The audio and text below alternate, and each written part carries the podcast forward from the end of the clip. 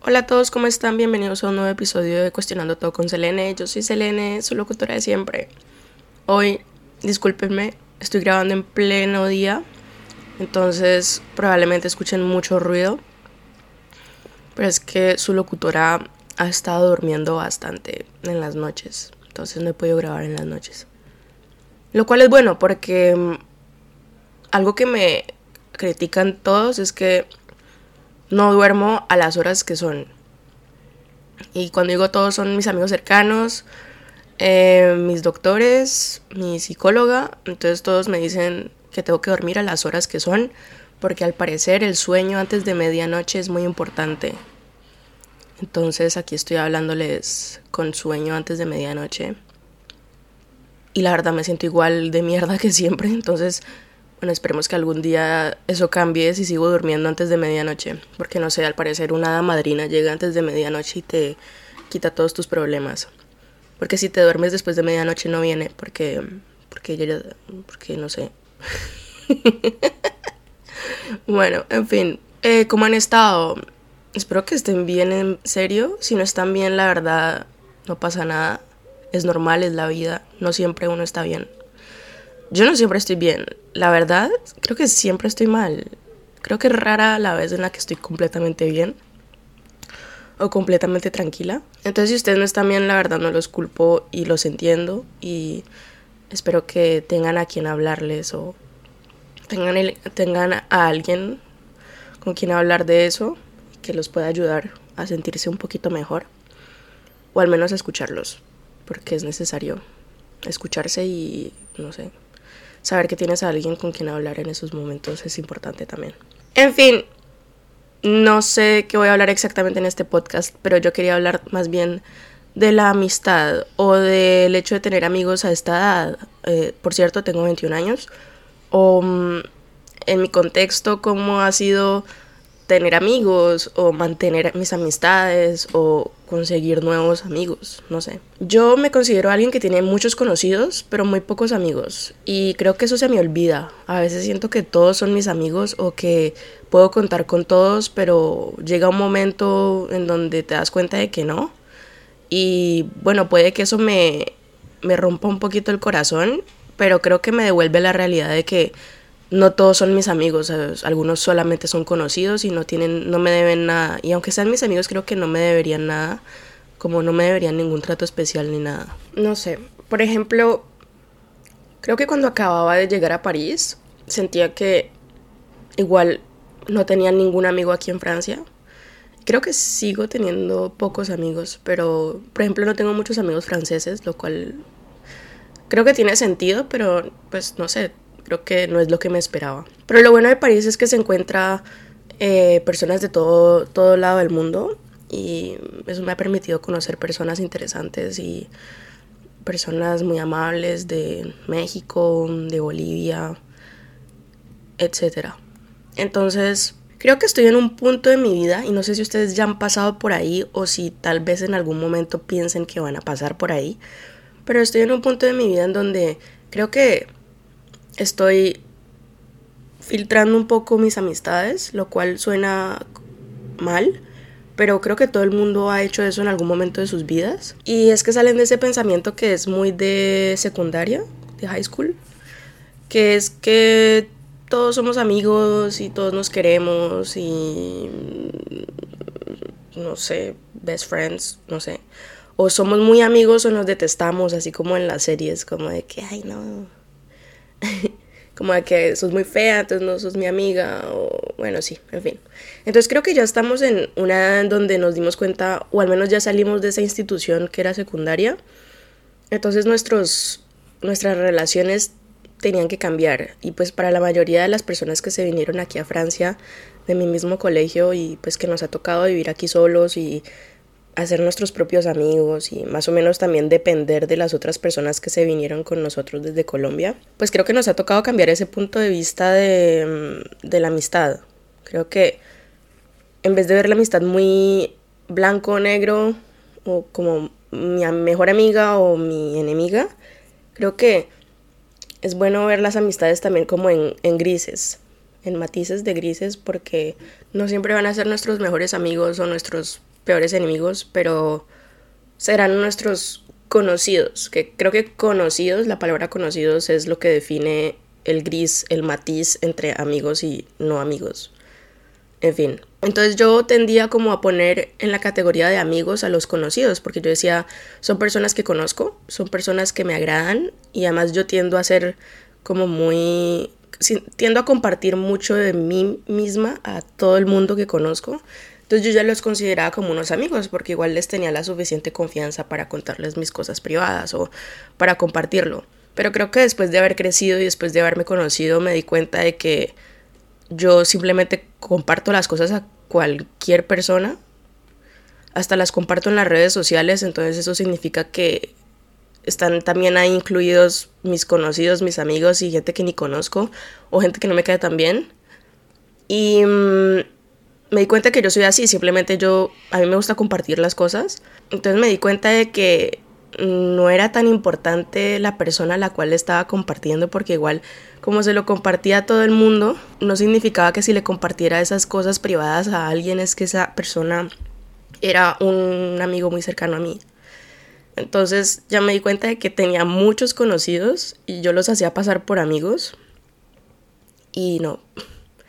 O no sé si les ha pasado que, por ejemplo, yo me empecé a cuestionar si las personas con las que yo andaba o las personas con las cuales yo contaba, eh, en serio podía, podía contar con ellas o si en serio me caían bien, si en serio disfrutaba estar con ellas o me sentía bien con ellas, escuchada, entendida, em, apoyada, no sé, o si yo, me preguntaba siempre, eh, yo haría la misma cosa por ellos, o sea, yo ellos harían la misma cosa por mí o me sale natural tener esta relación con estas personas o tengo que forzarlo un poco o siempre va a haber algún algo malo. Entonces tú empiezas a pesar como lo bueno y lo malo y varias veces me pasó que me di cuenta de que lo malo era lo más eh, lo, que más pesaba en esa relación o lo que más me, me traía esa relación entonces simplemente decidí como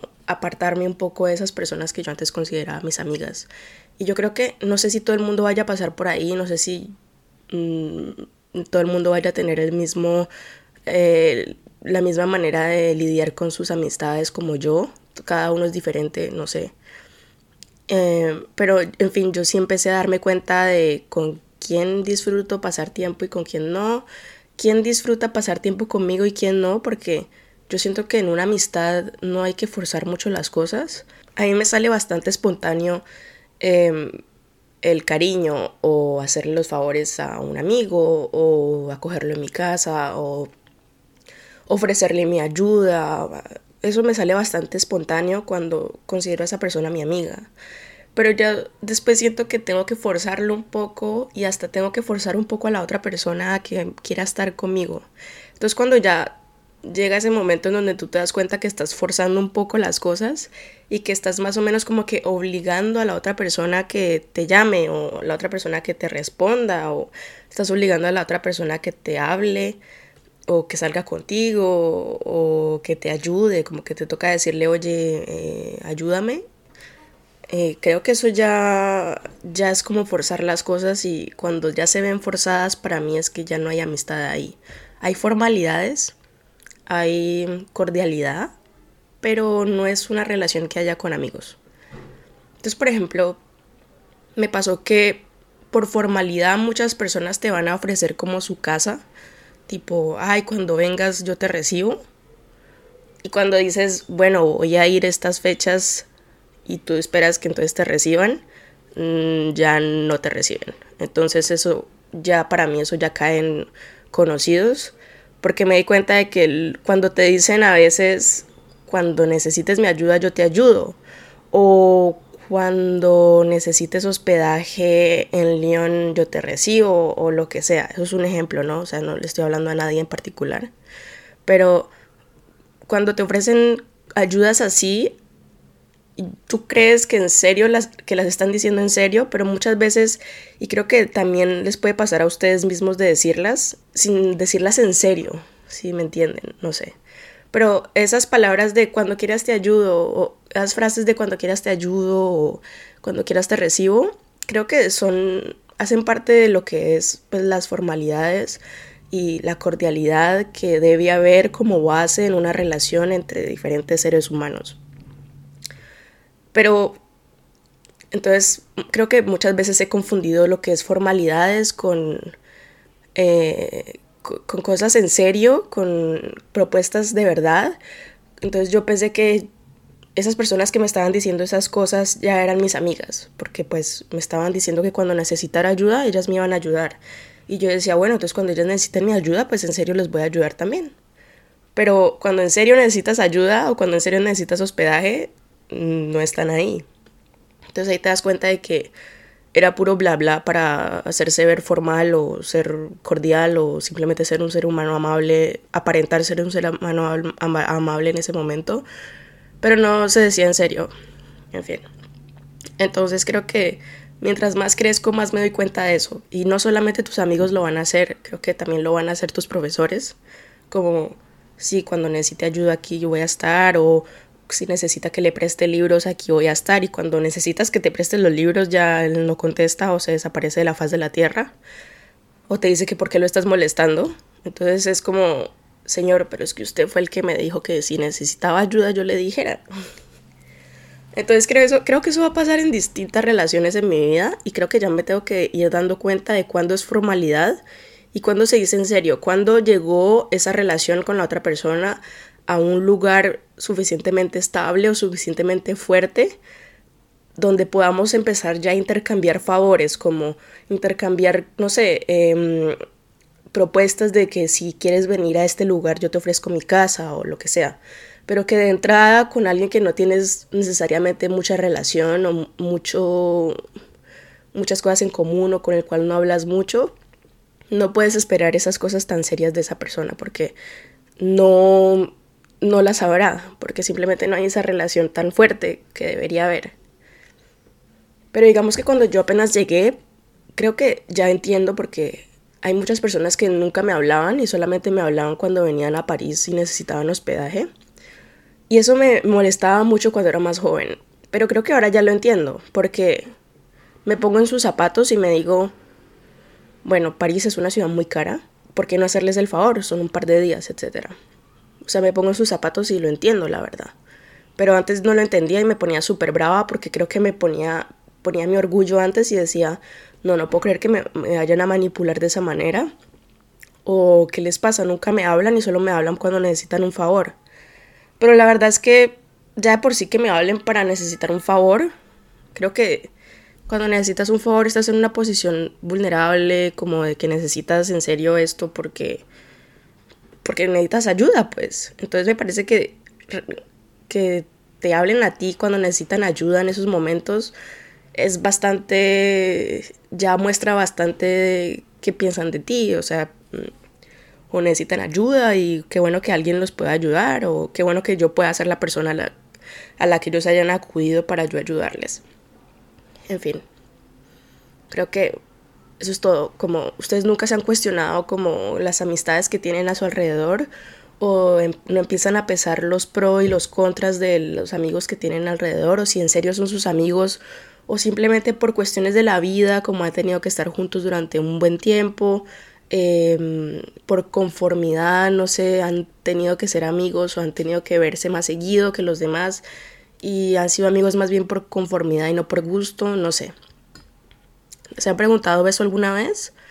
¿Se lo piensan preguntar o no sé? ¿Alguna vez les ha pasado en su vida que hacen como una especie de borrón y cuenta nueva en sus conocidos o amistades o que simplemente quieren un momento para ustedes solos para repensar un poco qué están haciendo, si están tratando bien a sus amigos, si están siendo un buen amigo, si en serio los demás como que merecen ese trato que les estás dando, ya sea un trato bueno o un trato malo. Porque por ejemplo lo que yo decidí este mes y pues me gustaría que ustedes me acompañaran a esa aventura es que primero yo quería irme al sur de Francia por vacaciones y solamente tenía vacaciones al final de agosto que en realidad no coinciden con ninguna vacación que tienen normalmente las personas que trabajan aquí en Francia. Pero como yo no trabajo, no tengo un trabajo formal como el como con contrato ni nada, sino que lo mío son pequeños trabajos como babysitting o cuidar gatos o lo que sea. Entonces lo mío no es tan estricto, lo mío no tiene los mismos horarios o los mismos calendarios que un trabajo normal. Entonces mi, mis vacaciones estaban mucho después de las vacaciones de, los, de las otras personas que conozco. Entonces nadie estaba disponible para viajar conmigo y pues llega un momento en donde ya estás como medio rogando y me dije, bueno, ya los debo estar molestando. Entonces decidí ir sola y me quería hospedar donde alguien allá que me había propuesto su casa, pero pues nunca me respondió. Entonces dije, bueno, entonces me va a tocar irme sola y quedarme en un lugar sola y creo que va a ser la primera vez que yo haga todo sola en un viaje, desde reservar hasta quedarme allá, moverme allá, estar cinco días completamente sola. Ni siquiera me va a llevar a mi gato, o sea, sola. Y normalmente eso me gusta porque ya he viajado sola antes, pero no sé por qué esta vez se siente distinto. Creo que esta vez es porque no lo elegí desde el comienzo, sino que por las circunstancias tuve que obligarme a mí misma a decir, bueno, nos va a tocar ir sola, hagamos esto sola, porque no me gusta para nada depender de los demás, no solo por cuestiones de ego, sino porque en serio siento que los estoy molestando y no quiero. Y porque creo que me vendría bien estar sola un momento, como darme un tiempo para mí, mm, darme un tiempo donde pueda gastar esa plata de, los cat sittings y de los babysittings. Y no sé, darme un gusto, como estar sola un rato, repensar mi vida.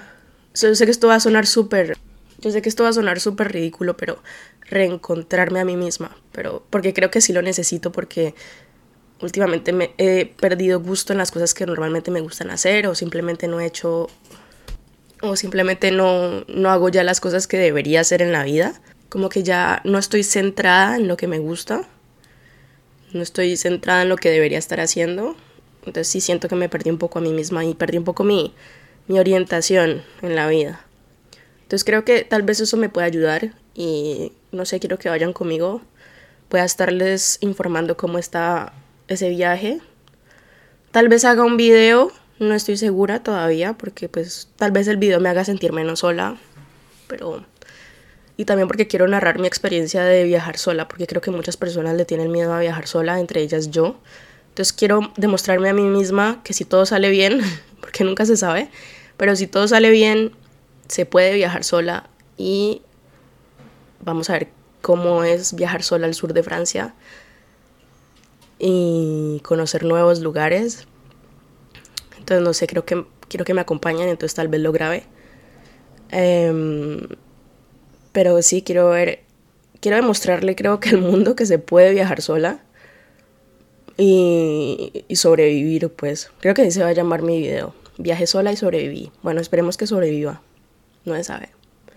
En fin, que tengan buen día, buena noche, no sé desde dónde me estén escuchando, que estén bien, repiensen, eh, cuestionense sus amistades, sus relaciones con los demás, les gusta las amistades que tienen, los hace sentir bien o los hacen sentir mal, cómo se sienten en sus amistades, cómo creen que están haciendo sentir a sus amigos, si creen que estén siendo buenos amigos, no sé, vuelvan a pensar todo eso y sí, yo creo que necesito este momento para pensar en qué quiero para mí misma y en si en serio estoy siendo una buena amiga o si estoy siendo una basura.